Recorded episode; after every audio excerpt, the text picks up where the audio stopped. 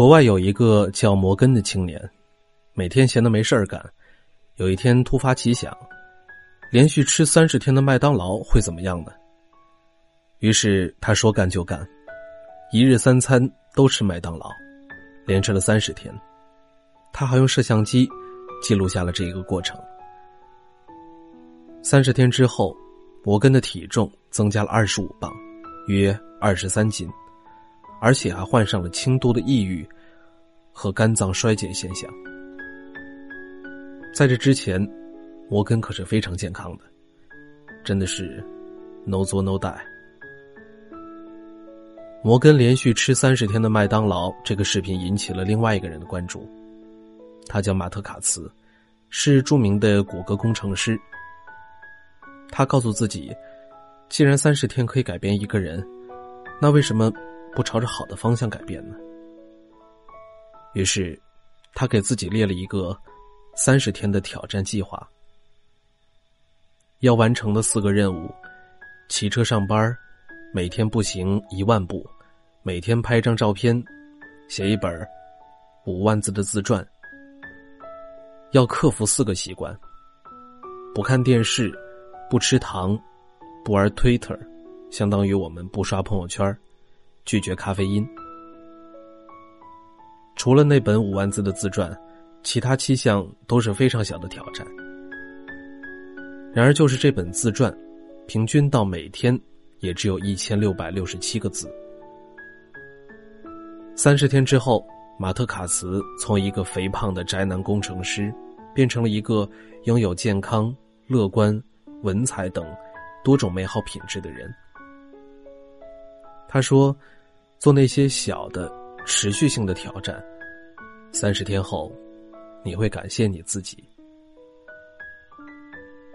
在一个荷花池当中，第一天开放的荷花只是很少的一部分，第二天开放的数量是第一天的两倍，之后的每一天，荷花都会以前一天两倍的数量开放。假设到第三十天，荷花就开满了整个池塘。那么，请问，在第几天池塘中的荷花开了一半呢？答案是第二十九天。那么，这个也就是著名的荷花定律，也叫做三十天定律。很多人的一生就像是池塘里的荷花，一开始用力的开，拼命的开，但是渐渐的，你开始感到枯燥，甚至是厌烦。你可能在第九天，或者是第十九天。甚至是第二十九天的时候放弃了坚持。这个时候，往往离成功只有一步之遥。荷花定律告诉我们这样一个道理：越到最后，越关键。拼到最后，拼的不是运气和聪明，而是毅力。有人提到改变就头大，其实是他们把改变想的太复杂了。如果你想养成早起的好习惯，你只需要在前一天早睡。早睡的前提无非是少看一集肥皂剧，或者是少玩一个小时的游戏，仅此而已。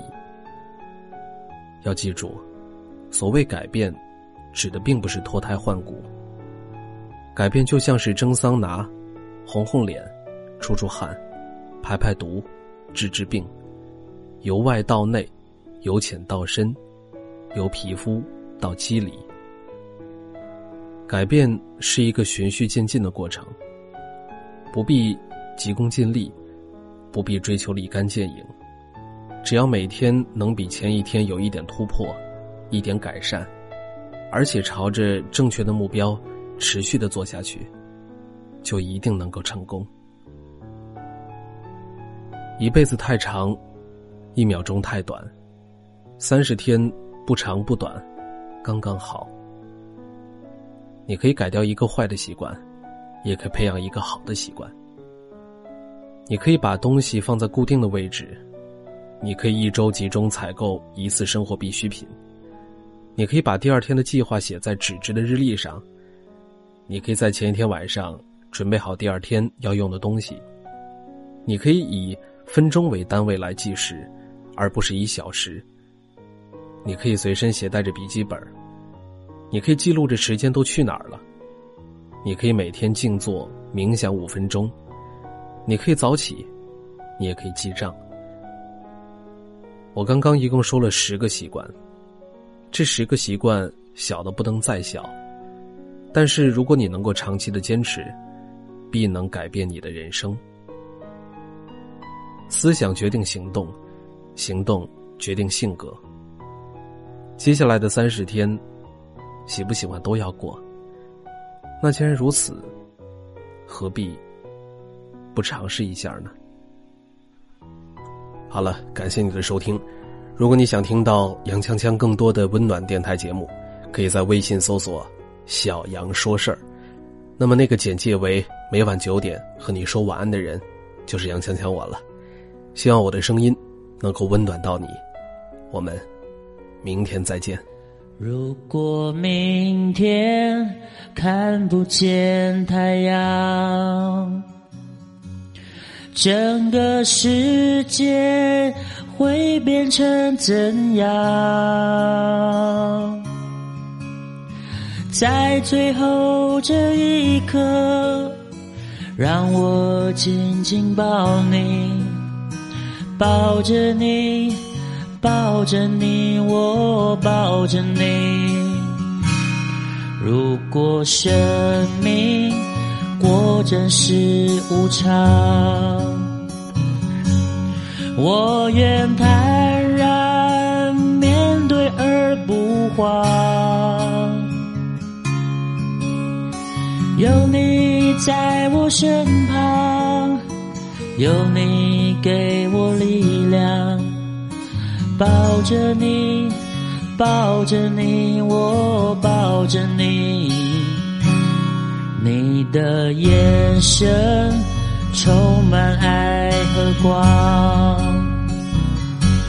让我不畏惧明天黑暗。烦恼、忧愁、悲伤。一切都不重要，我只要抱着你，抱着你，抱着你。我只要抱着你，抱着你，抱着你。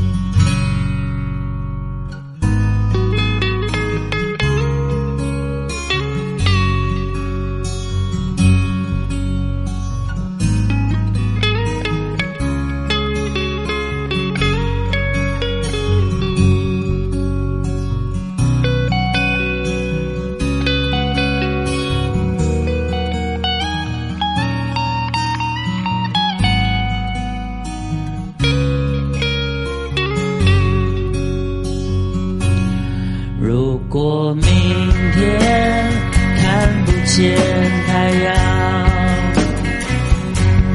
整个世界会变成怎样？在最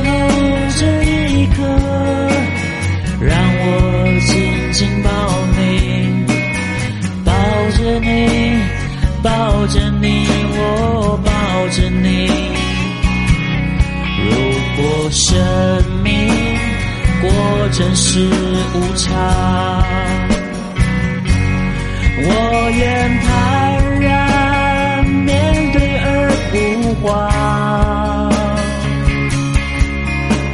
有你在我身旁，有你给我力量，抱着你，抱着你，我抱着你